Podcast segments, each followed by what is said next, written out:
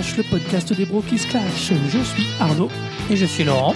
et aujourd'hui c'est l'épisode numéro 13 du pod- de notre podcast. C'est un épisode 13 enregistré un vendredi 13. Euh, comme vous venez de voir, j'espère, sur Twitter, nous avons, fait du- nous avons eu beaucoup de mal à nous départager. Vous avez eu beaucoup de mal à nous départager sur l'épisode sur DJ Abrams. Et je remercie l'illustre inconnu, euh, j'espère qu'il twe- qu'il tweetera après l'émission ou qu'il commentera, qui m'a fait gagner d'une voix. C'était largement mérité d'ailleurs. Enfin, je trouve d'ailleurs que vous avez mal voté. J'ai eu très très peur de perdre à nouveau comme après Moulin Rouge où là ça m'aurait vraiment désespéré. Mais euh, j'ai eu confiance dans les fans de Gigi qui m'ont soutenu. Alors j'ai l'impression que les détracteurs de Gigi étaient aussi là. hein. Ah, il y avait du monde. hein. Là, on est bien, on est très, très, très, très, très, très content. Ouais. Honnêtement, Non, non, de- des commentaires. Il y, en a, bon, il y en a des commentaires, du nombre de votes et aussi tous les échanges qu'on a eu autour de Gigi Abrams grâce à cet épisode. de Quand on, que ce soit sur Twitter, que ce soit aussi le- les gens qu'on a croisés du coup tout l'été à, à différentes occasions. Et même Euh, sur cet le épisode blog vous a de- bien marqué. et même sur le blog de Queen Novi, où euh, Barberousse s'est fendu d'un article. Alors en plus, euh, Queen Novi, le podcast, euh, tous les podcasteurs de Queen Novi sont pas d'accord, mais Bob Barberousse s'est fendu d'un article sur le qui s'appelle Gigi l'arnaqueur ou un truc comme ça. Enfin voilà, un truc évidemment très très méchant, euh, mais qui était intéressant. Voilà, en tout cas, on voit, et c'est pas pour rien qu'on avait émis l'idée de, faire ça dans un gros épisode, c'est un personnage qui suscite beaucoup de controverses, du, du très pour, du très contre. Enfin voilà, c'est un personnage intéressant. Donc voilà, merci à tous. Je voudrais juste glisser un tout petit merci super spécial au- à Draven et à Julien de 24 FPS parce qu'ils nous ont encore fait un petit coucou dans le- un épisode et donc on, je leur retourne le Et- coucou. Voilà. Et moi, j'avoue que depuis, je me suis mis à 24 FPS et que c'est bien, plais- c'est, c'est bien plaisant. Mais comme d'habitude, au cours de l'émission, nous aurons d'abord nos coups de cœur et puis le clash, le clash qui porte euh, cette, euh, ce mois-ci sur une BD.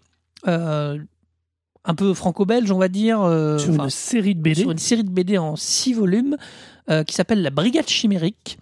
euh, de globalement de Serge Lement et de Fabrice Collin et le coloré pardon pas coloré dessiné Colorisé. et conçu par Guess colorisé par euh, Céline Bessonneau on reviendra dans le détail mais d'abord nos coups de cœur et je te laisse commencer Arnaud avec ton coup de cœur à toi Welcome and bienvenue. Welcome im cabaret, au cabaret, tout cabaret. Fine Donc mon coup de cœur pour ce mois-ci, eh ben, c'est un coup de cœur qui est, un, qui est un livre, une fois de plus. encore des livres? Ah mais oui, mais moi j'aime bien. euh, on n'a pas encore eu l'occasion de les mettre dans le, dans le clash des livres, donc là pour l'instant moi je les mets en coup de cœur. ah si nous avons fait un livre en- dans le clash on a fait 99 francs Ah, on a fait 99 francs. et dédicace à tous ceux qui lisent dans le métro Voilà. Et donc euh, là, aujourd'hui, c'est pareil, c'est pas un livre, c'est une série de livres. C'est cinq euh, volumes qui sont publiés, c'est 10-18 de Jasper F. Ford. C'est les aventures de Tuesday Next. Euh, c'est absolument génial. Ça parle d'une jeune fille qui est policière, qui a atteint la trentaine et qui commence à réfléchir sur sa vie, mais qui a un boulot très original, qui vit avec un dodo, puisqu'on est dans une espèce d'Uchronie dans lequel les dodos ont été clonés très tôt, et chacun a eu sa version, mais les, les produits n'étaient pas aboutis, donc certains ont des ailes, d'autres pas. Euh, Il y a des voyages dans le temps, il y a des Dodo, c'est- l'oiseau. euh, Dodo, Dodo, l'oiseau disparu. Il y a du voyage dans le temps, il y a du voyage dans les livres, il y a un parallèle avec la littérature, il y a des effets textuels absolument géniaux bah, à partir du tome 2, de- d'interférences, de, les notes de bas de page servent pour créer un deuxième dialogue avec le personnage du livre. Enfin, c'est juste. un peu barré peut-être. Alors, c'est un auteur anglais. Si je, honnêtement, Ah oui, d'accord, si vous ça aimez Doctor. Who, il y a quelque chose là-dedans que vous allez aimer obligatoirement. Bah dans le dans le nonsense finalement. Enfin c'est pas le nonsense, c'est plutôt le, le, le- plutôt le Lewis Car- l'ultra-culturel. plutôt le Lewis Carroll. Voilà, on le- est plus près du Lewis Carroll. D'ailleurs, le, le chat est présent dans le tome 2, donc ça Ah oui, s'appelle d'accord. Oui, Délivrez-moi. oui, non mais c'est ça. Et c'est juste génial. Et je voudrais d'ailleurs dire que ce coup de cœur, je le dédie à Spider Yo-Yo sur Twitter. C'est le, lui, le vrai docteur. le vrai docteur. Euh, parce que c'est lui qui a dit, euh, car d'un seul coup, au début du mois de juillet, a balancé un tweet. Il m'a fait donc, et moi du coup, j'ai été voir, j'ai commandé les deux premiers et j'ai lu les deux premiers et j'ai directement acheté les trois qui me manquaient. Et je dois avouer que c'est juste une tuerie. C'est, si vous aimez, c'est encore une fois pour un, un univers vraiment génial, une écriture Bien. superbement intelligente. Et euh, franchement, mais euh, c'est- ça se lit Alors- tout seul, c'est un vrai bonheur. Donc l'auteur c'est C'est donc Jasper Ford avec deux F et un E. Et ça s'appelle le, le premier s'appelle l'affaire Jeanne R. Le deuxième s'appelle Délivrez-moi. Puis de toute façon, quand vous en serez là, vous trouverez tout seul les trois qui manquent. Alors moi, je vais faire un peu pour mon coup de cœur à moi. Du coup, je vais faire un petit peu mono, euh, monomaniaque presque, parce que je vais vous évoquer une série et puis en même temps un- une série d'articles. Euh, nous allons fêter les 20 ans d'X-Files. C'est- Ça a été très, très, très récemment, je crois que c'est. Ah non, c'est novembre. Non, non, c'est là, c'est juste là. C'est là? Euh, donc c'est X-Files a eu 20 ans. Moi, c'est une série qui a bercé mon adolescence, euh, que tu m'as fait découvrir derrière Arnaud. J'ai eu du mal à un petit peu accrocher au début parce qu'on se demande un peu où ça va et puis je suis devenu un, vraiment un très très grand amateur. On va avoir, à mon avis, pas mal de d'émissions, de choses comme ça autour euh, d'ici peu pour fêter les 20 ans.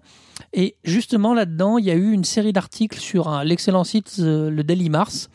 Donc le site porté par John Plisken, par L'équipe de split screen maintenant sites de aussi. split screen, euh, Dominique Montet, Nicolas Robert, euh, voilà. Et là, la série d'articles pour les 20 ans est, est signée Sullivan Le Postec.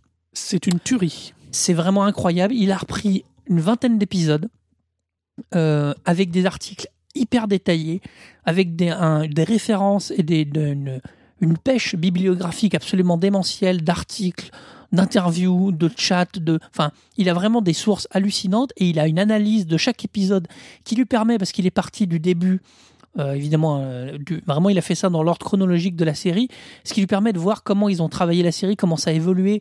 Euh, il arrive à soulever, alors je repense à un de ses plus gros articles, c'est qui est sur Amor Fati, qui Mm. doit être la fin de la sixième saison ou de la cinquième, j'ai un tout petit doute, non, de la fin de la sixième, euh, où on voit toute la période où euh, ils n'étaient pas sûrs d'en faire une septième, où euh, était à moitié sûr de revenir, enfin, toutes les complexités, et je trouve presque plus qu'aujourd'hui, euh, toutes les incertitudes, tout le travail de Carter, voilà, c'est vraiment passionnant. Il, sort des épisodes parfois un peu moins connus, c'est-à-dire qu'on n'a pas les plus grands, il y a quelques classiques, presque dans X-Files, mais il sort des épisodes qu'on connaît moins. Euh, je pense au Nouveau Spartiate, qui est un épisode sur le terrorisme euh, où Mulder infiltre un groupe terroriste qui est absolument génial. Euh, donc voilà, vraiment, lisez toute la série, c'est sur le Daily Mars, on vous mettra le lien comme d'habitude. D'abord, lisez le Daily Mars tout court, c'est toujours très bien. Oh oui, il y a que des gens bien. Et, et vraiment, la série d'articles de Café Sullivan est vraiment passionnant. J'espère qu'on pourra entendre un jour Sullivan dans une émission qui, sur les 20 ans de la série, ce serait plutôt pas mal. Euh, donc voilà, donc je vous recommande ça, on vous mettra les liens. Évidemment, regardez la série, mais ça, euh, ça doit être dans votre, déjà dans vos DVD tech. Euh, on espère, j'avais échangé un peu avec Sullivan, on espère une sortie Blu-ray.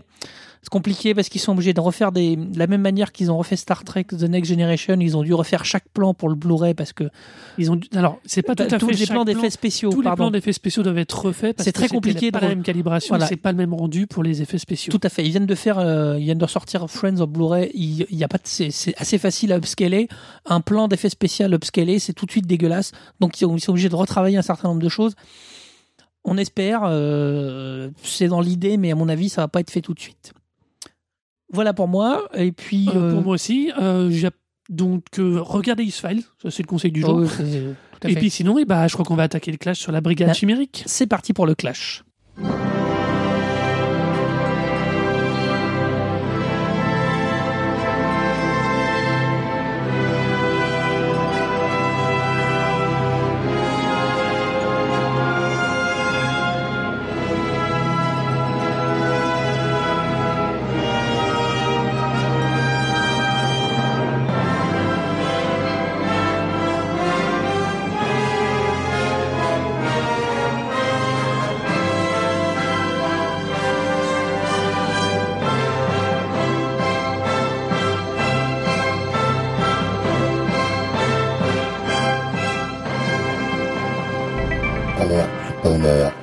Podcast est susceptible de contenir des spoilers sur l'objet présenté. Le clash porte sur la brigade chimérique, comme je le disais. Donc, je rappelle une BD euh, franco-belge en six volumes. Euh, donc, le texte et l'histoire sont signés Serge Léman, Fabrice Collin. J'ai déjà dit, mais pour ceux qui ont. L'image et la conception graphique. C'est très original, je trouve, de mettre ça. C'est Oui, pas. mais par la forme de la BD, c'est important Voilà, de préciser sont la signés. Guess. Les couleurs sont signées Céline Bessonneau. C'est sorti aux éditions de La Talente. Il y a six volumes. Euh, et c'est en six volumes. C'est un format un peu particulier. Alors moi, ça me... J'y reviendrai, mais je trouve le format un peu étrange. C'est du petit format. Alors, c'est... Je sais pas si c'est un format nom. comics relié type Oui, Delcourt. voilà. Quand on les Delcourt édite les comics américains en relié Mm. en Europe, et Mais ben, même c'est du pas- même format. Il y a parfois Delcourt ou euh, Urban Comics, par exemple, je crois que c'est un peu plus gros. Mais Urban, par contre, respecte les formats anglo-saxons, alors ça. que cette maquette-là est fait pour euh, coller voilà. à- au, format adapté. Alors, Brigade Chimérique, qu'est-ce que ça raconte? C'est entre, euh, entre l'Uchronie, entre. Mais pas exactement, dans le sens où euh, ça raconte l'histoire de super-héros euh, européens ça se passe en Europe, qui sont nés, euh, euh, dit-on, sur les champs de bataille de 14-18, dans le souffle des armes et des rayons X et des gaz. Euh, voilà, c'est des- ces surhommes-là qui sont nés. Euh, et puis, ils sont devenus très puissants et on va voir leur relation dans l'entre-deux-guerres pour aller euh, Jusqu'à la jusqu'- Deuxième Guerre mondiale. Et ce qui est rigolo, c'est que c'est une réutilisation des de et ça d'ailleurs dit un peu dans la BD de, de héros très connus euh, et puis qui sont où on sait qu'ils sont dans leur monde aussi utilisés par les feuilletonistes comme ils disent. Euh, c'est l'idée que c'est comme euh, si Superman euh, qu'on voit d'ailleurs un tout petit instant était réel, mais mais il y avait aussi des comics en même temps sur Superman, donc ils jouent un peu là-dessus. C'est très drôle. C'est mené notamment par la famille Curie en France, parce que voilà, on parle de, c'est un peu l'époque du radium. comme plus tard, je trouve X-Men jouera avec la- le, le gène X, radioactivité. la radioactivité. Là, ça tourne aussi beaucoup autour du radium. Et on va suivre donc les, presque une intrigue politique entre les différentes puissances, euh, la puissance communiste, euh, la France, l'Angleterre. Alors, tu euh, peux, oublie pas de préciser que les enjeux politiques se jouent parce que chaque pays a son super-héros, que ce soit euh, qui s'exprime de façon différente, que ce soit le golem pour les pays de, de- des Balkans, que ce soit en France, donc les super-héros parce qu'ils utilisent la super-science, pas grâce à la super-science, ils sont devenus super-héros. Les Anglais ont un, ont un pilote d'avion ultra rapide. Les Allemands ont euh, Métropolis et le docteur Mabuse. le docteur Mabuse. Les Espagnols ont le partisan. Enfin, il y a Tout tout, à fait. il y a tout un La tas phalange. de... en- La, la phalange pour les méchants et la- le partisan pour les gentils. Voilà. Euh, Il y a tout un tas de super-héros euh, très, très, euh, très, très ciblés, très par pays. Et il y a bien sûr un jeu de rapport politique entre les États, mais aussi un jeu de rapport politique entre les personnages. Et il ne faut pas oublier le bloc soviétique qui travaille avec autres qui, eux, a priori, ne montrent pas de super-héros, mais auraient une technologie très avancée leur permettant d'avoir des exo-armures et d'être uniques. Et de- à tel point d'appeler de- d'appeler tous les toute personne endossant l'armure devient nous autres l'expression de la puissance stalinienne puisqu'on est dans ce contexte-là à Voilà. On, je rentre pas plus dans l'histoire tout de suite, parce que là, ouais, c'est vraiment des forces en puissance et des rapports de force autour d'un personnage euh, central qui euh, porte en lui euh, la brigade chimérique. Voilà. Donc voilà pour le pitch global. Donc sur le style, moi je n'ai pas aimé. Voilà. Alors sur le style par exemple, ce qui me perturbe, je trouve le style graphique, c'est du franco-belge, hein, donc c'est pas du comics ni du manga je trouve ça petit, enfin petit. Et là, c'est un peu bête à dire, mais le format y a joué. C'est des histoires épiques. On est quand même des histoires de super-héros, parce que c'est ça, hein, c'est des super-héros. Il y a des hommes géants, il y a un homme élastique qui fait plusieurs mètres, il y a des, euh, il y a des, il y a des anges volants, il y a des squelettes. il y a- Enfin voilà, c'est quelque chose de, de- qui, demande un souffle. Et j'ai trouvé que le format ne se prêtait pas au souffle, le découpage de cases se prêtait pas au souffle, et je trouve même que le style commence à être intéressant à partir du volume 4, où on commence à voir des effets de lumière, des choses comme ça. Avant, j'ai trouvé ça un peu fadasse. Donc, j'ai trouvé que ça collait pas du coup. euh, un, un style simple ou sobre me dérange pas dans les histoires intimes. Alors, je pense à Larsenet en exagérant, mais sur des choses très Oui, parce simples. que c'est euh, modérément sobre quand même, Larsenet. hein. oui, mais le- faire une histoire de, de- une histoire simple entre des personnes. euh, on peut, il y a de la BD qui parle de l'histoire euh, simple. Je trouve pas d'autres mots, mais dans le sens euh, où il n'y a pas de besoin d'épi- d'épique. Alors là, je trouve qu'il y avait besoin de souffle et je l'ai pas retrouvé euh, dans, dans, dans ce type graphique et ça m'a vraiment gêné parce que du coup, bah, de du super héroïsme quand même, euh, s'ils sont en, en caricaturant, c'est au cinéma on vous fait des super héros assis dans une pièce en train de discuter, bah, pff, pff, ça marche moins quoi. Euh, alors, moi, là où je suis moins l'inverse, c'est une partie des choses qui m'a qui m'a attiré dans cette BD, parce qu'il faut quand même préciser que tu l'as fauché dans mes étagères pour la lire. Oui, c'est vrai.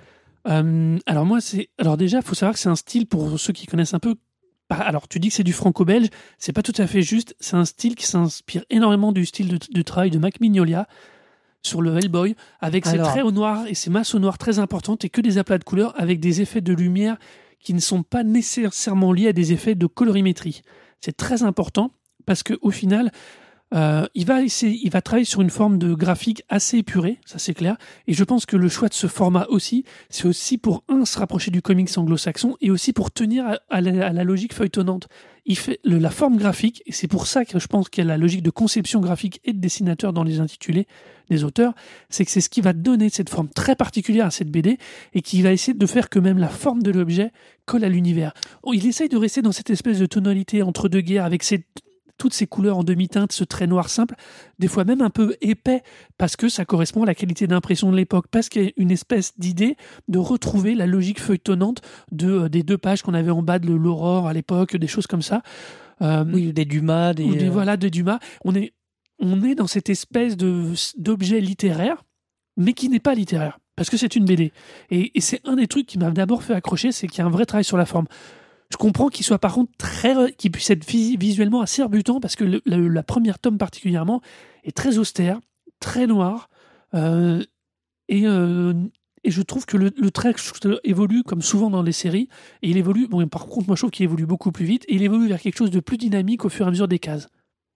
Mais euh, là où je suis pas d'accord, j'ai lu Hellboy, je crois même j'en ai quelques-uns.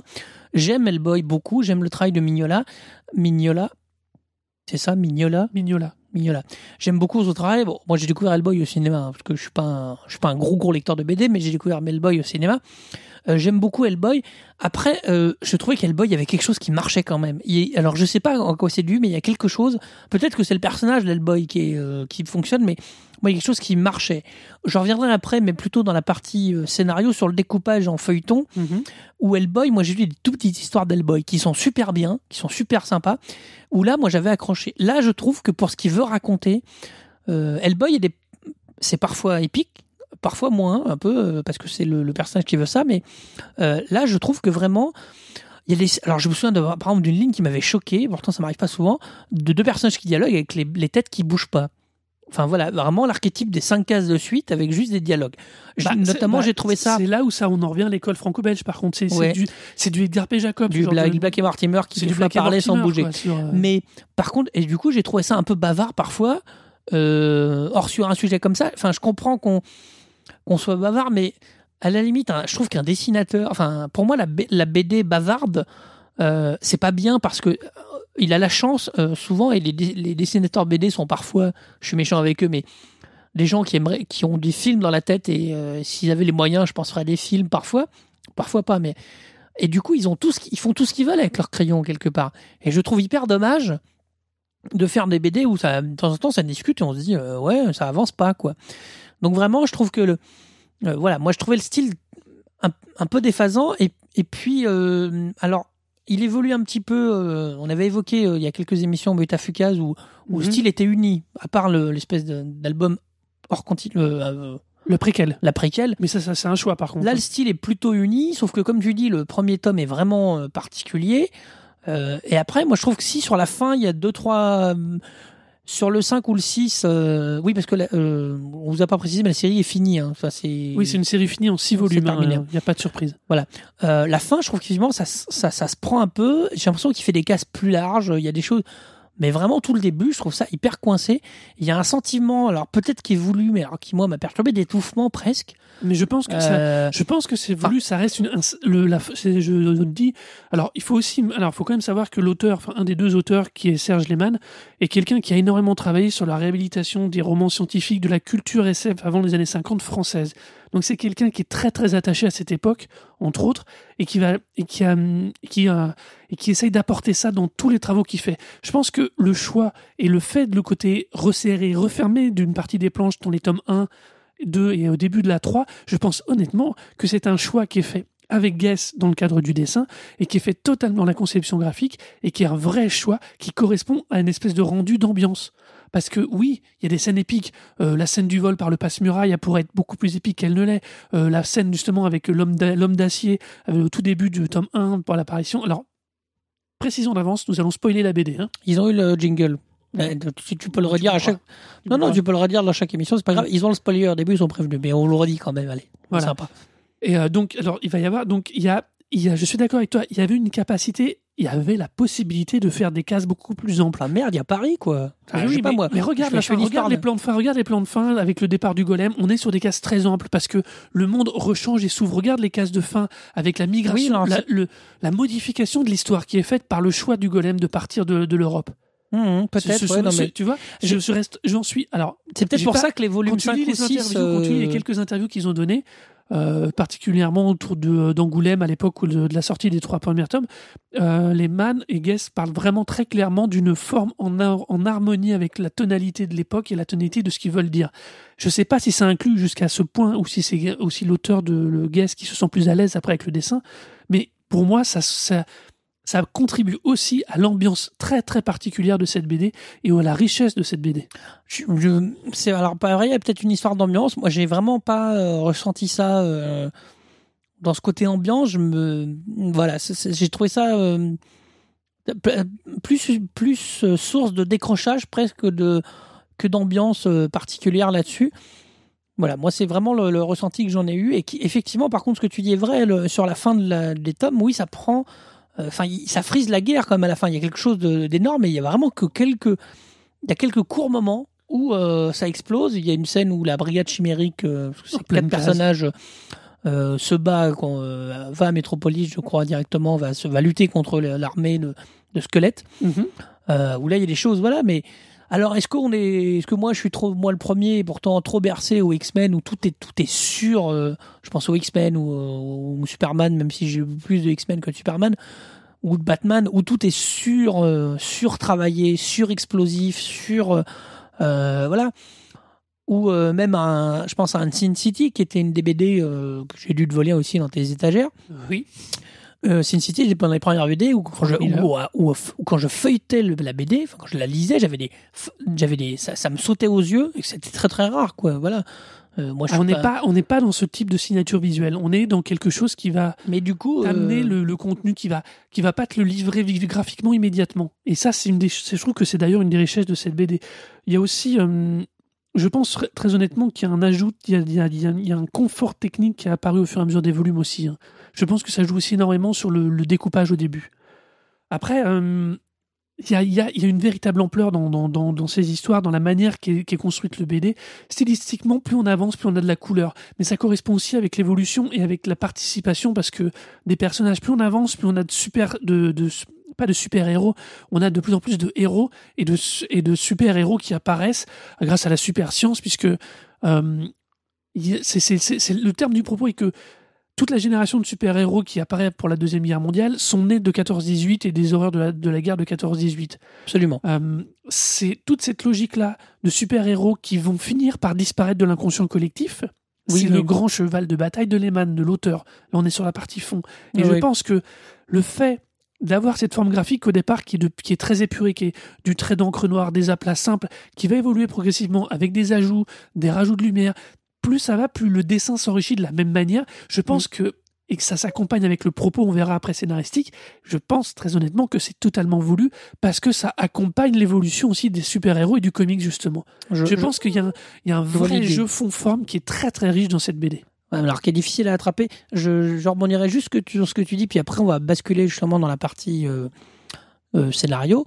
Effectivement, les aplats de couleurs, quand tu parles de ça, je m'aperçois effectivement les personnages sont souvent euh, plats entre guillemets, enfin sont sont d'un seul tenant, sont Enfin, euh, c'est difficile à décrire évidemment euh, à la, en parole, mais c'est un truc où tout d'un coup, euh, bah voilà, on a peut-être que moi j'ai peut-être qu'on a perdu l'habitude d'avoir des personnages aussi plats entre guillemets. Voilà, il y a, euh, alors c'est sûrement une volonté parce que c'est pas quand même pas des, des manchots qui font ça, mais parce qu'en plus on voit après qu'il y aura d'autres choses beaucoup plus dynamiques, mais souvent les personnages sont un peu plats et ça me ça me perturbe.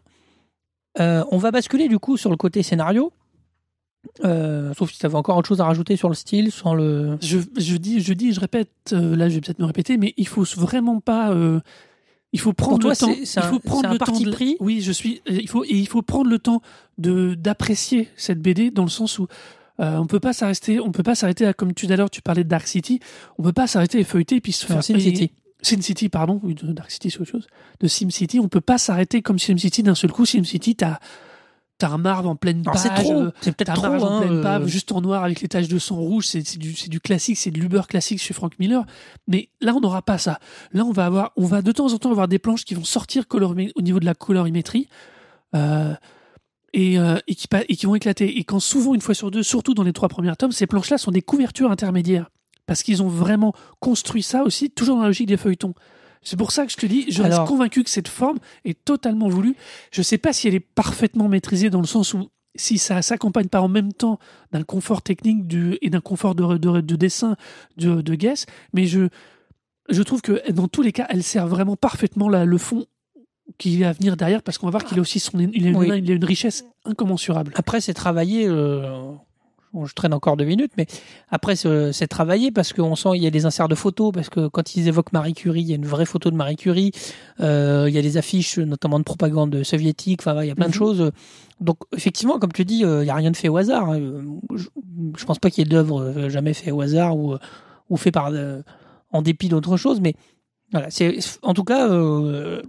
moi, j'ai envie de dire, du coup, c'est pas, c'est pas réservé aux initiés, mais en tout cas, faut, faut rentrer dedans. Voilà, comme on dit souvent, c'est ça. faut pas avoir peur de rentrer dedans. Voilà. je on ne dira pas qu'elle se mérite, mais il faut pas hésiter à, Bon, en se- tout cas, moi, je- à- à pas- moi, à j'ai- passer de, à vraiment à rentrer dedans, essayer de, de s'imprégner de l'univers de la manière dont on nous le présente. Après, Il faut pas chercher à mettre ses codes dedans. Vraiment, pour Bon. une fois, c'est vraiment pas le cas. il faut rentrer, faut rentrer dedans.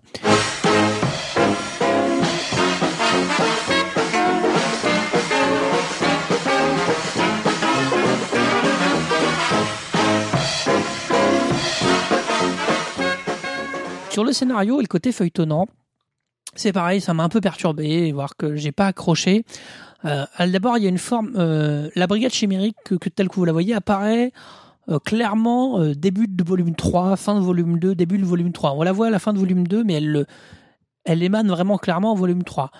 Et en- globalement, le volume 1 euh, euh, raconte, je crois qu'il y a encore Marie Curie dans le volume 1. Non, elle est pas là. C'est la- déjà sa fille. Ça, c'est déjà sa fille et son Mais en tout cas, c'est un élément. J'ai l'impression que le volume 1 est une espèce de d'épisode où après il y a quand même un petit gap dans le temps parce que Alors, c'est euh, pas tout à fait il y a ça. plein d'événements du volume 1 qui vont être euh, euh, qu'on va réévoquer, mais il n'y a pas un enchaînement.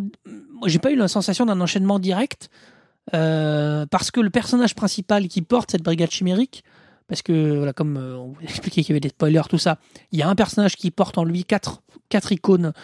euh, qui c'est ça qu'on appelle la brigade chimérique. Ce personnage-là apparaît hyper tard et Il n'est pas conscient qu'il héberge réellement la brigade chimérique. oui, parce qu'au départ, ça lui échappe plus qu'autre chose. Et puis, il- au départ, c'est des histoires qu'on raconte. Et même lui, il n'est pas conscient. Il a été 16 ans dans le coma, je crois. Euh, oui, oui, ça Euh, démarre sur ça. ça. Ça démarre sur sa sortie du coma. Mais euh, du coup, le, le- il y a, dans le premier volume, il y a une grande réunion euh, auquel assiste le docteur Mabuse, euh, les nous autres. Donc, les nous autres, c'est le, régime soviétique qui sont tous, tous, qui se ressemblent tous. Enfin, c'est très marrant. C'est c'est- très rigolo, c'est que c'est des mécas, et c'est surtout l'idée que tout le peuple est une seule personne. Voilà, évidemment. c'est Donc l'expression d'un seul méca, d'une seule forme mécanique, une lecture du, du, du, stalinisme, enfin, du communisme qui viendra le stalinisme après, très très drôle. Enfin, très drôle. Très bien trouvé. hein, C'est très malin. Euh, donc il y a Mabuse, euh, il y a le Nick Talop, qui est le défenseur de Paris, qui, est le défenseur de Paris, qui a historique su- de Paris. voilà, qui a, qui a survécu à. Pardon, qui a remplacé euh, Marie Curie, qui est morte donc à la tête de. Le, de, le, de je trouve pas le terme de la j'allais dire de la La protection de Paris. de la protection de Paris mais l'institut Curie voilà il y a quasiment un institut voilà Ah non, non, alors là tu confonds le truc. Le Nick Talop a pris la protection de. a mis Paris un peu de façon très euh, dictatoriale Oui, sous vrai. sa protection à la mort de Marie Curie, parce que avant Marie Curie et la brigade chimérique étaient les défenseurs de Paris et de la France, et ils travaillaient à travers l'Institut ah Curie. oui c'est vrai le, premier, la tome, le, le tome 1 démarre sur deux choses. Un, la réunion du docteur Mabuse qui démontre tous ses pouvoirs et son armée de squelettes, euh, qu'on comprend très clairement comme une imagerie de, de l'armée nazie. oui c'est vrai Et, tout, et derrière, et ça c'est la Encore première encore, tome qui, est- encore que la première qui s'appelle le mécanoïde Curie, qui est la première, qui est donc justement tous les volumes se découpent en deux espèces de petites euh, feuilletons. Oui. Donc le premier c'est le mécanoïde Curie. Et parce que Curie assiste, grâce à nous autres, à cette réunion, parce qu'elle est cachée dans une des armures, et on découvre donc une Ah, des parties des choses.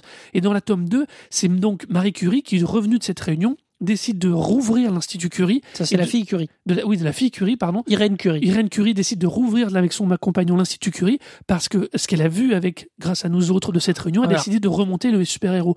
Et ça se cumule avec le réveil d'un personnage du coma qui, à ce moment-là, on ne le sait pas, mais est celui qui héberge en lui la brigade chimérique qui sort de lui quand, il, quand, il- quand le monde en a besoin. Mais c'est, enfin, euh, effectivement, comme, euh, comme tu dis, Arnaud, c'est découpé en deux volumes. Euh, mais alors moi, j'ai trouvé ça, c'est un peu confus de temps en temps. Je sais pas comment c'est géré, mais j'ai souvent trouvé ça confus. Alors d'abord parce que c'est des rapports politiques, que c'est pas évident. Euh, Alors il faut quand même reconnaître, comme exactement à mon avis, comme la forme, il y a, c'est ultra référencé par rapport à l'histoire a- l'histoire réelle. Tout à fait. Mais justement, comme je disais, c'est une uchronie parce que ça crée, elle crée des décalages, elle crée des, elle, elle nous renvoie bah, quand les quand le 14-18 est évoqué. On nous évoque des morts, des survivants. Euh, Marie Curie parcourait les lignes pour aller chercher les blessés, voir s'ils étaient survécus. Et c'est comme ça qu'elle aurait trouvé la brigade chimérique. Tout à fait. C'est ce que dit la légende à l'époque et qu'on verra après qui sera vrai. Euh, on dit euh, l'homme le premier euh, l'homme élastique qui apparaît lui aussi quelqu'un qui perd les boulons et révèle ses pouvoirs. On voit Ah, mais apparaître le, alors- dans la partie on voit apparaître le passe-muraille qui lui aussi est un héritage de 14-18. Mais du coup, y a, y a- je me demande s'il n'y a pas trop de personnages. Il y a un moment, Il y a une il y a- richesse de références et de personnages qui est étonnante pour un démarrage d'univers comme ça. Faut être, je suis d'accord avec toi. Mais Mais alors moi, je me suis, moi, je me suis perdu. Euh, et du coup, au bout de deux volumes et demi, quand tout d'un coup on parle de, mec, de ce mec qui se réveille du coma et qui euh, et qui euh, gère en lui la brigade chimérique. D'ailleurs, je me suis quasiment aperçu que depuis le début, j'avais pas fait attention au titre presque. Enfin, j'exagère un peu, mais euh, tout au début, c'est, enfin, vraiment. Il y a un côté euh, que j'ai trouvé con- confus. Or, sur une histoire comme ça, c'est très compliqué. Il y a des histoires de trahison politique parce qu'on va croire que Mabuse va s'allier aux uns alors que finalement c'est pas vrai. Vraiment, j'ai trouvé tout un. Euh, ça moi, j'ai trouvé ça confus. Euh, ce qui est dommage parce que c'est ce qui est très intelligent, c'est qu'effectivement, on a une histoire. Pourquoi on dit, pourquoi euh, je suis méfiant, Arnaud peut-être aussi. Pourquoi à parler du chrony Parce qu'on a, on l'a dit tout à l'heure, le but il revient. ah oui. alors. euh, Alors, je pense qu'il faut. Alors là, pour le coup, on va juste attendre avant de parler de ça parce que je pense que oui, si on démarre sur un monde uchronique, on Oui. démarre sur un monde uchronique. Et l'idée, ça va être que euh, l'armée levée par Docteur Mabuse est tellement une armée du mal qu'elle fait fuir la magie. C'est ce que dira le golem qui semble être le, le régent de la magie et des super pouvoirs en Europe. Elle dit qu'elle fait, elle fait reculer la magie et elle fait partir la magie outre-Atlantique aux États-Unis. penser qu'une armée du mal qui fait fuir un symbole juif aux États-Unis, bon, hein. Voilà, on y est à fond. Mais oui, mais depuis le début, alors, on est à fond là-dedans. Mais ça va plus loin que ça. Et ça, fait, et ça fait que la, la fin, et la, on va tout de suite donner la fin. La fin du- de l'histoire est que le golem, en s'en allant, décide de d'effacer de la mémoire des gens toute la super science et tous les super héros. Mais comme il ne peut pas effacer le malheur, parce qu'il est un symbole du bien, il doit convertir le malheur du docteur Mabuse en vrai, en réalité autre. Et du coup, ce qu'il fait, c'est qu'il transforme la ville euh, de Métropolis qui était constituée sur les, fait le docteur Mabuse en pompant l'énergie et le corps des gens pour construire une ville fantastique du Reich, et ben il convertit Métropolis en camp d'Auschwitz. Tout à fait. Donc, Et d'ailleurs, il Mabuse- transforme toute l'histoire pour qu'elle devienne réelle, qu'elle ne soit plus ce qu'elle a- était avec de la Et magie. il y a un autre élément, on vous donne la fin parce que c'est important pour après pour Mabuse finalement, on apprend qu'il faisait partie d'une forme de brigade chimérique, mais une, une brigade chimérique méch- méchante, euh, avec le juif errant, avec euh, enfin le- un personnage qui s'appelle le juif errant, On voit à peine. qu'on voit à peine, va donner aussi quatre éléments, euh, mais lui va mourir euh, une fois qu'il a libéré sa brigade chimérique, il va en mourir. Enfin, il y a, il y a un truc qui fait qu'il meurt. Et quand, euh, quand Mabuse redevient un être humain, c'est-à-dire quand la brigade chimérique se replie, en vérité, Mabuse devient Hitler. hein. Oui, Sur oui, la- le dernier plan, Hitler. voilà. C'est alors honnêtement, ça c'est une qualité que je peux leur donner. Euh, oui, c'est lourd de symbolisme, mais c'est bien fait parce que c'est assez subtil, c'est assez. euh, on voit que c'est pas américain. Je suis méchant avec nos amis américains qui parfois dans le symbolisme euh, sont un peu poète poète. voilà, ça, ça cartonne un peu. Là, faut avouer que euh, voilà, l'image du golem apparaît très tard. Alors justement, c'est dommage parce que il y a un truc presque dans le pas le vite expédié, mais je trouve la fin euh, aussi forte. Alors c'est les quelques pages de fin sont bonnes. Finalement, la BD moi m'a déplu pas dans l'ensemble, mais j'ai eu beaucoup de mal à la lire. Après, la fin est assez forte, ça marche plutôt bien. Le, départ du golem, mais du coup, bah, je suis, presque un peu resté sur ma fin. Il y a un côté aussi où euh, toutes les intrigues politiques d'alliance avec nous autres, avec le Nyctalope qui se pose la question euh, où est-ce que je me place, euh, je protège Paris, mais à la fois c'est quelqu'un qui est, qui est dévoré d'ambition, qui est dévoré d'égocentrisme, euh, qui cherche absolument un, un novelliste pour lui faire des, be- des belles histoires et tout. D'ailleurs, ce qui fait apparaître un personnage qui a toujours la qualité de la richesse de l'univers qu'il met en place, c'est Georges Sandre, Tout à fait. qu'il va utiliser comme novelliste parce qu'il dit elle seule, et on découvre aussi qu'elle a elle aussi a des pouvoirs psychiques, donc on va ça, Ah ouais. on a vraiment dans un, c'est comme tu dis, c'est la, la richesse, la mise en perspective de cet univers, c'est pour moi, elle est énorme, elle est Mais gigantesque. sauf que tout- toutes ces intrigues politiques, je trouve, euh, à la fin, ça ça n'a aucun, enfin, ça n'a pas beaucoup de sens. Euh, Mabuse, il, de- depuis le début, il gère son truc et il génère son. Enfin, j'ai l'impression que toutes les intrigues qu'on m'a données n'ont pas, n'ont pas d'impact sur la fin, euh, sur effectivement le départ du golem. Euh, Bah, non, justement. Ça, ça génère juste des très beaux combats parce qu'on envoie la brigade, on envoie la brigade chimérique lutter contre Mabuse qui effectivement crée une ville. Alors voilà, on retrouve les références à Metropolis, qui est le film de Fritz Lang. euh, le docteur Mabuse a été un film de Fritz Lang, donc on retrouve Deux. tout. Le 2 d'ailleurs. On retrouve tout ça, donc c'est vraiment extrêmement intelligent. C'est-à-dire qu'on sent bien que euh, les scénaristes ont, travaillé, ont, probablement aimé cette période, à piocher des histoires. Euh, je fais un tout petit parallèle. euh, moi, j'avais lu un roman, un romancier que je vous conseille. Je connais pas tout, j'ai pas tout lu, qui s'appelait Joan Elliott, qui est un Français, qui faisait aussi de l'Uchronie, c'est-à-dire qui faisait un monde où Victor Hugo était un résistant à, à euh, dans une où euh, je sais plus il y a un personnage voilà où il s'amusait avec les figures du 18e du 19e pour en faire des résistants et pour faire un genre de steampunk avec des, en France qui était très marrant ça m'a rappelé cette idée ça m'a rappelé cette idée Mm. de de se plonger dans un dans le 10 19e français là dans le début dans le début du 20e et d'utiliser ça de manière un peu super héroïque Ouais. sauf que vraiment euh, là, je, moi, il y a une forme où j'ai une forme de déception, ce qui est parfois pire que de trouver ça mauvais, parce que je vois bien tout ce que ça a comme force, mais euh, je me suis paumé dans les histoires où je me dis, mais je comprends pas. euh, Ok, machin, il s'allie avec Bidule, ouais. euh, j'ai vraiment, euh, ok, on envoie la brigade chimérique, mais je me suis un peu paumé dans les histoires et ça, ça a presque cassé. Pas complètement parce que la fin, bon, la fin est tellement forte, mais après nous on y met, nous Européens, on y met tout ce qui, tout ce qui, euh, ce ça génère, la, fin sur le, le camp d'Auschwitz, sur le, voilà. mais ça m'a, ça a peut-être moins réussi que s'il une espèce d'histoire bien menée. Du coup, honnêtement, le découpage en épisodes, puis je te l'ai après, je te, ça, tu rebondiras là-dessus. Le, si, si tu veux, le découpage en épisodes, euh, ça m'a pas, ça m'a pas parlé parce que il y a un ou deux euh, cliffhangers, il y a un ou deux accroches pour la suite. Il y a des fois, euh, je trouvais le découpage très bizarre. Bon, Mais je pense que alors, je pense que toute euh, toute la toute la toute la gestion, toutes les intrigues politiques et humaines qu'on voit au travers de toute la toute l'histoire dans les six volumes, tout trouve sa conclusion dans la conclusion du golem. Et, c'est le paradoxe aussi, c'est que toutes les intrigues politiques de l'entre-deux-guerres ont trouvé leur conclusion dans la Deuxième Guerre mondiale. Le monde qui est ressorti de la Deuxième Guerre mondiale n'était pas du tout et n'a plus, ne sera plus jamais celui qu'il y avait avant, mais vraiment de façon très tranchée.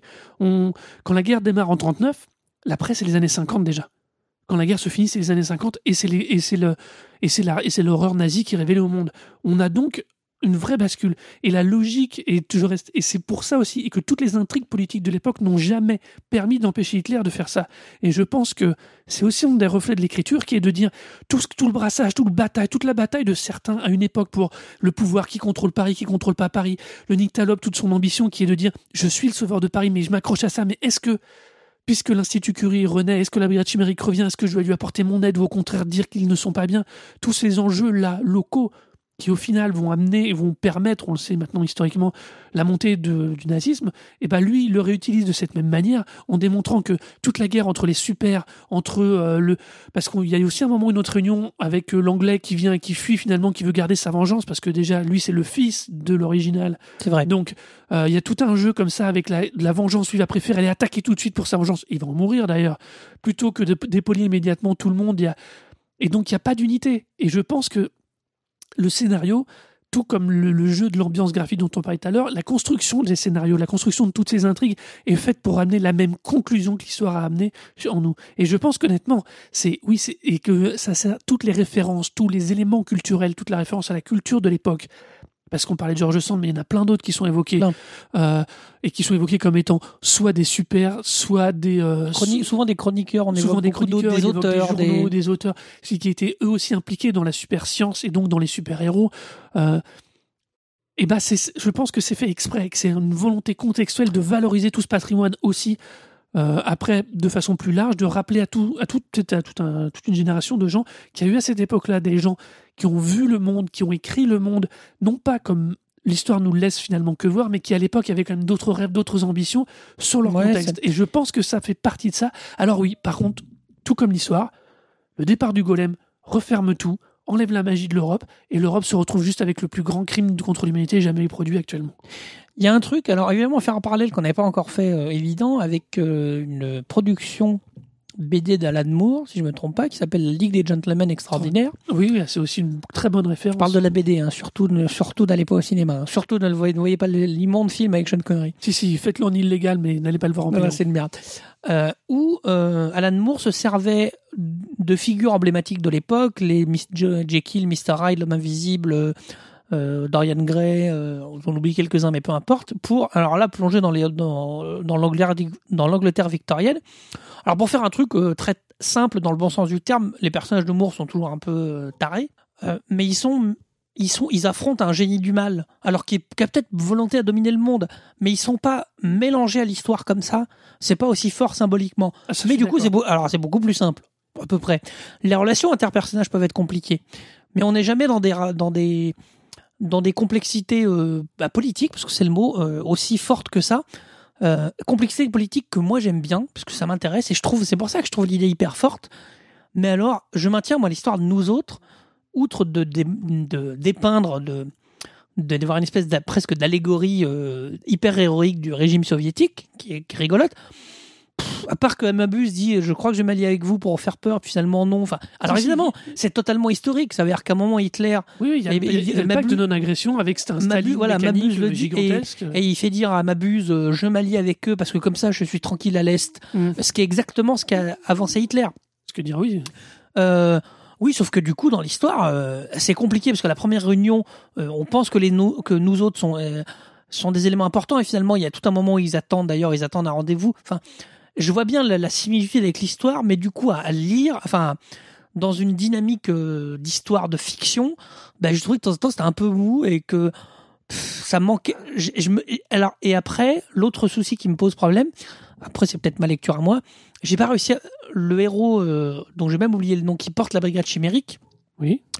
Euh, j'ai pas réussi à m'impliquer avec lui, c'est-à-dire que bon, il, est, il tombe amoureux de quelqu'un, mais euh, j'ai du mal. Alors peut-être que c'est graphique parce que ça joue aussi un peu, mais j'ai du mal à plonger avec lui et à m'inquiéter pour lui, à me me demander ce qu'il allait devenir. Et c'est embêtant quand le héros principal, je trouve, comme on a vu d'abord l'écurie, puis après machin, puis après truc, ça- c'est à la fois choral et à la fois j'ai pas réussi à plonger avec un héros. Et moi, si j'arrive pas à m'accrocher avec un héros, euh, bon ou mauvais, hein, c'est pas la question. Bah, je trouve ça plus compliqué à suivre et peut-être que c'est ça où euh, quand on sert d'un héros pour entrer dans une histoire, c'est plus évident. Là, c'est un peu complexe. Alors c'est vrai qu'on n'a pas un suivi direct, on n'a pas il n'y a pas un héros, il y a un personnage qui porte quatre héros euh, qu'on suit, dont les, les, allers-retours sont, sont, euh, bah, sont, sont un peu durs, surtout qu'on démarre pas du tout avec lui. Il apparaît que dès, le, dès la deuxième, dans le deuxième où il sort du coma, euh, pas dans le deuxième volume, hein, dans le premier volume, mais dans la deuxième partie. euh, c'est très très très particulier. c'est on, on suit une, on suit une histoire, on suit pas un personnage. Et d'ailleurs, en ça, c'est très très feuilletonnant. Ça rappelle un peu les mystères de Paris, euh, où euh, Oui, qui s'intéresse pas au personnage, mais qui, qui, qui est capable de te raconter une histoire, puis de croiser un personnage en chemin, de repartir sur ce personnage et d'abandonner le personnage de le que tu suivais, même si à un moment ou à un autre, le, tu vas revenir euh, là-dessus, quoi. C'est, c'est, c'est, je, c'est justement, moi, c'est vraiment une des choses qui a fait que j'ai vraiment, j'aime, cette BD pour moi est vraiment une très belle réussite parce que on a une, une écriture scénaristique et une écriture graphique qui sont euh, une expression vraiment complète et réussie. Alors après, je dis pas que on est, tout le monde va aimer, mais je dis vraiment qu'il y a vraiment quelque chose de très très très très fort. La richesse d'ailleurs cet univers, à poème, pour l'anecdote, amène quand même à amener Lehman et euh, son deuxième Colin. et Colin, Colin. à, fait, à créer un jeu de rôle sur la brigade chimérique. Oui, alors, Euh, et il y a actuellement une ça. autre série qui vient de démarrer, qui avec l'homme truqué, oui. euh, qui vient de démarrer aussi, qui se situe, elle, par contre, à l'époque de Marie Curie, tout de suite après 14-18. Donc on est encore 20 ans plus tôt que la brigade chimérique. C'est ça ce que je me suis dit aussi en lisant et ce qui m'a notamment déçu. C'est pour ça que, une fois plus pour vous embêter, c'est pas que la BD est mauvaise, hein, voilà, c'est quelque chose de réussi. Sauf que j'étais frustré parce que effectivement j'ai vu, j'ai qu'une envie, moi, c'est de à la limite de voir ça plus étendu ou de comprendre des choses mieux ou de faire du jeu de rôle ou d'en faire une série ou de voilà je, je trouve que l'univers des pins est absolument génial Euh, enfin est vraiment intéressant moi le- ces idées à chaque fois du chronisme qu'on décrivait euh, que ce soit la- de la Ligue des Gentlemen Extraordinaires à plein de ce que vous pouvez trouver, y compris beaucoup de steampunk hein, qui pioche dans des références. Oui, euh, entre le vaisseau du Nyctalope, il y, a- Voilà. il y a énormément de références. mais j'aime cet domaines. univers et je, je l'ai trouvé intéressant. Mais du comme l'histoire racontée autour de cet univers a pas réussi à m'accrocher, j'ai pas réussi à suivre. Enfin, Euh, j'ai pas réussi à suivre suffisamment pour pour être embarqué dedans. Et du coup euh, je suis déçu en me disant mais moi j'aime bien j'ai envie de voir d'autres héros peut-être de voir d'autres périodes de, dans le sens euh, lié à la brigade chimérique ou à cet univers. Mais là du coup ben, je ressors un peu frustré et déçu de la BD parce que euh, moi j'ai pas eu tout ce que je voulais tout ce que ça me promettait entre guillemets ou en tout cas tout ce que je sens que cet univers est capable d'apporter quoi. Alors je pense que la force de cette narration, c'est justement que tu commences d'abord par t'attacher à Curie, et à la fille Curie, à Reine Curie, à, cette- à ce combat qu'elle veut mener pour réhabiliter les super et pour les remettre en place, parce que apparemment ils ont eu une période de retrait, c'est pas très clairement expliqué, mais pour les remettre en place et les faire pour qu'à nouveau la, la brigade chimérique fonctionne, que les gens ayant des pouvoirs ou des super pouvoirs ou des problèmes de ce, parce que c'est aussi montrer que les pouvoirs sont d'abord un problème pour ceux qui les ont. oui euh, il y a- y a y la plupart si- des personnages ont des problèmes avec leur, leur capacité. Si on voit le jeune Monsieur Steele, c'est Voilà. très drôle, c'est un jeune américain euh, euh, qui a l'air de super sourire et tout. Oui, oui, c'est Clark Kent, hein, c'est Voilà. Superman qui est le seul. euh, voilà, c'est très rigolo, mais Et oui, effectivement, sinon ils ont tous l'air très très malheureux. hein, Voilà, c'est des super non, héros. Ils sont pas malheureux, ils ont énormément de mal à gérer et c'est aussi un regard. ils ont l'air maudits. Globalement, voilà, tous les héros ont l'air maudits. Le héros de l'époque, c'est le peintre maudit, c'est Van Gogh, c'est tous ces gens. euh, non, je suis trop tôt là, Van Gogh, non. Trop tôt. Oui, euh, non, mais tu euh, vois, c'est les personnages, Van- ce sont ces personnages dits du peintre ou de l'auteur maudit de l'époque, euh, le retour un peu des ah non, non, de l'entre-deux-guerres. il est déprimé le Non, non. personnage principal. hein. Mais non, il n'est pas déprimé, il se pose énormément de questions parce qu'il ne sait pas qui il est. Oui, il oui, ne sait pas ce qu'il porte. Oui, mais on va comme le, le truc, c'est qu'en réalité, on démarre avec Irène Curie et son grand et son mari qui retrouvent le personnage qui lui a perdu la mémoire, qui doivent lui réexpliquer ce qu'il est, ce qu'il doit donner à- au monde, la brigade chimérique. Mais en cours de chemin, c'est finalement c'est lui, c'est son parcours à lui qu'on va reprendre. Par exemple, à partir du troisième volume, c'est son parcours à lui qu'il mène avec Georges Sand en plus, euh, qui va mener et qui va les emmener jusqu'à la conclusion. Et pour la conclusion, on rebascule sur Irène Curie puisque elle est quand même la figure d'autorité qui permet la conclusion et qui permet du coup à l'histoire de se continuer. C'est vrai qu'on n'a pas la continuité du héros euh, traditionnel qu'on suit. euh, on n'a pas ce parcours pseudo-initiatique qu'on pourrait, qu'on pourrait imaginer, qu'on pourrait avoir de but en blanc. On pourrait très bien se coltiner que lui. Bon, D'ailleurs, son nom, son nom ne me revient pas non plus. Mais la preuve, c'est qu'on a pas nommé, il est très peu nommé. c'est qu'on a plutôt on a que on, on suit la logique de l'histoire, la logique de cette histoire, de cette uchronie, et on la suit au travers le regard de d'autres personnages. Très régulièrement, les, les, les, les différents fascicules démarrent sur un nouveau personnage, sur un nouveau point de vue. Ça a vraiment une espèce de logique qu'on pourrait d'ailleurs reprocher de l'écriture de Game of Thrones, d'ailleurs, qui démarre à chaque Mhm. fois sur un nouveau narrateur. Chaque volume démarre sur un nouveau narrateur. Ouais, ouais. Euh, J'ai pas lu et j'ai pas vu Game of peu, on pourrait très peu partir vu sur cette Thrones, logique-là. mais- Non, la série ne fonctionne pas de la même manière. Elle a d'autres qualités, mais elle fonctionne pas de la même manière. Mais c'est juste pour dire qu'on a cette logique-là feuilletonesque Mais c'est qui trop. dit de, c'est- je raconte une histoire, je raconte un contexte, je raconte des personnages, je fais avancer une histoire Ouais, mais- globale un fil d'histoire à travers différents personnages. mais il y a un personnage, par exemple, je prends un exemple, et après on va tranquillement, je pense, s'approcher de la conclusion.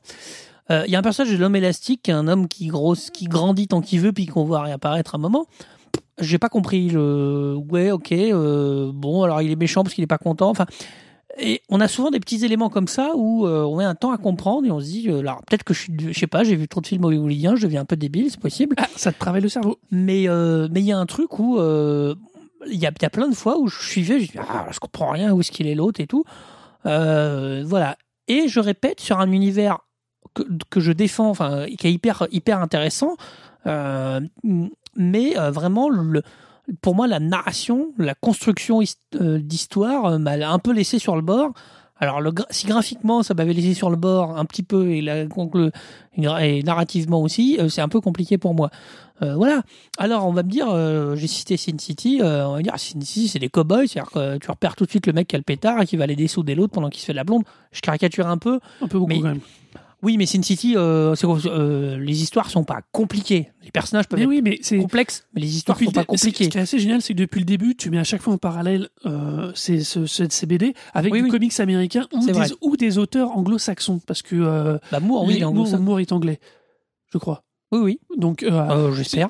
Euh, du coup, si tu veux, c'est justement ça. Et je trouve justement que c'est la force de cette, de cette, de cette série, c'est que justement, on a une BD qui a une tonalité européenne, qui a un contexte européen, et qui va aller, qui va très très loin dans la richesse euh, scénaristique et formelle pour valoriser et donner en avant. euh, ça, il y a des, il y a, il y a certaines couvertures de des feuilles, de, à mi-parcours des petits feuilletons, on dirait du Klimt. Oui, oui. Je veux dire, non, non, mais c'est ah, très européen. C'est, dans le... oui, mais justement, c'est, c'est, c'est, c'est très beau, c'est très riche, mais comme notre culture, paradoxalement, de de nerd, de geek, de ce que vous voulez, elle est quand même très orientée comics américains parce qu'on a grandi en priorité avec ça ou avec Tintin de l'autre côté. Je n'enlève pas les qualités de Tintin. Cette BD-là, la Brigade Chimérique, a cette capacité à trouver un entre-deux et une dynamique que Ah, je c'est- trouve vraiment très réussie. C'est pas faux. et qui, et, qui, et qui se situe là. La force de cette BD, c'est cet entre-deux. C'est d'arriver à, pour une fois, avoir vraiment trouvé l'équilibre entre un espèce de super-héroïsme, un côté comics, un côté histoire comme ça, un Feuille- peu anglo-saxonne, mais en gardant ce côté feuilletonnant et ce Mhm. style et cette tonalité qu'on va dire très européenne. C'est vrai. Pour euh, faire un petit parallèle avant la conclusion, euh, euh, je peux comprendre de la même manière que j'ai lu un peu de Bilal. je vous répète que moi, je suis un, BDiste euh, léger. Euh, je peux comprendre qu'on reste aux portes des univers de Bilal. Moi, j'ai fonctionné. Après, je fonctionne un peu plus à la science-fiction telle qu'il a fait. Euh, je peux comprendre qu'on reste aux portes de Bilal. Après, graphiquement, moi, des, des gens qui me diraient qu'ils aiment pas Bilal, ça me surprendrait un peu. Mais bon, Non, je suis pas d'accord. Je, je peux te alors je peux te présenter des gens qui n'aiment pas Bilal parce que ce côté de traitement au crayon à la craie en multimatière, ce côté parfois ultra organique mais qui crée pas nécessairement de décalage avec la réalité, comme on l'a typiquement dans la, tri- dans le- la trilogie Nicopole, Mhm. où il faut quand même attendre le troisième volume pour vraiment avoir la sensation d'être dans pas dans une uchronie mais dans un autre univers. Et bah, il y a des gens qui détestent ça. Et c'est ce que je disais tout à l'heure en parlant, dit, faut, pas avoir peur de cette BD. Faut pas avoir peur de toutes les références qu'elle donne, parce qu'on n'est pas, on n'est pas obligé non plus de les connaître pour voir, même si ça ouvre énormément de choses de les avoir, qu'elles soient culturelles au sens de la culture historique de notre pays, ou qu'elles soient culturelles au sens de la BD. Je pense qu'il faut pas en avoir peur. Il faut, il faut la lire. Il faut, il faut la lire dans le sens comme si on lisait un vieux, feuilleton, comme j'évoquais les mystères de Paris. Pour moi, c'est le, meilleur parallèle. Euh, c'est les mystères de Paris version super science. Et euh, c'est génial. Je suis très très très heureux, honnêtement, moi qui continue avec l'homme truqué, que euh, j'ai lu, que j'ai acheté, que j'ai offert. Euh, parce que c'est l'homme truqué reprend la même logique, mais replace les personnages 20 ans plus tôt. Donc on va peut-être, je ne sais pas combien de tomes il est prévu, avoir comme ça, sur des, pas à nouveau sur des petites histoires, raccordées avec la brigade chimérique. Et pour l'anecdote, ils ont repris le format européen pour l'homme truqué.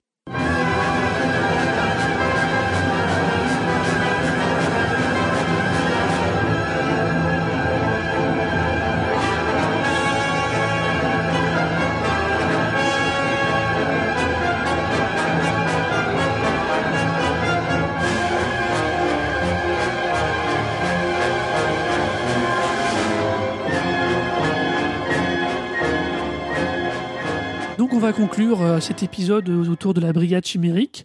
Euh, donc si comme moi vous pensez que euh, cette BD est sûrement est le parfait croisement entre le comics anglo-saxon et le- l'école européenne de dessin et qu'elle permet vraiment d'avoir cette fusion entre des univers et de porter toute une culture européenne du dessin et du scénario, et ben votez pour moi. Et si, comme moi, vous pensez que cet univers est absolument intéressant, mais que l'histoire et le la façon de raconter l'histoire et le style graphique vous laissent un peu aux portes et euh, vous laissent un peu euh, euh, bah, perdu face à ça, et que ça mériterait d'être encore, encore mieux construit, bah, votez pour moi. Bah, pour voter, vous connaissez le système sur, le, sur le site www.thebroclash.fr. Et donc, euh, vous, vous écoutez l'épisode, vous votez, vous nous laissez des commentaires, n'hésitez pas. Plein, Vous- on répond. Vous pouvez aussi laisser des commentaires sur iTunes avec des petites étoiles, 5 Ah oui, étoiles. c'est vrai. Même si vous aimez pas le podcast, mettez 5 étoiles parce que c'est important. Ça fait remonter dans les classements. Voilà. Euh, vous nous retrouvez donc sur le Twitter du Broclash, euh, arrobase TheBroclash, T-H-E-B-R-O-C-L-A-S-H. Et on vous a pas fait difficile hein, quand même. Le Voilà. Twitter, le site, c'est tout pareil. hein. Voilà, vous, c'est simple. Et puis vous me retrouvez donc, euh, moi, Arnaud, euh, sur Twitter à arrobase A-R-N-O-D-O-U-C-E-T. Et moi, arrobase Lord Doucet, la URNT, D-O-U-C-E-T, tout simplement.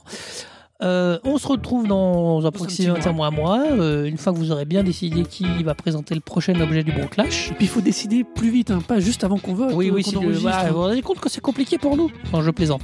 Non, non, mais...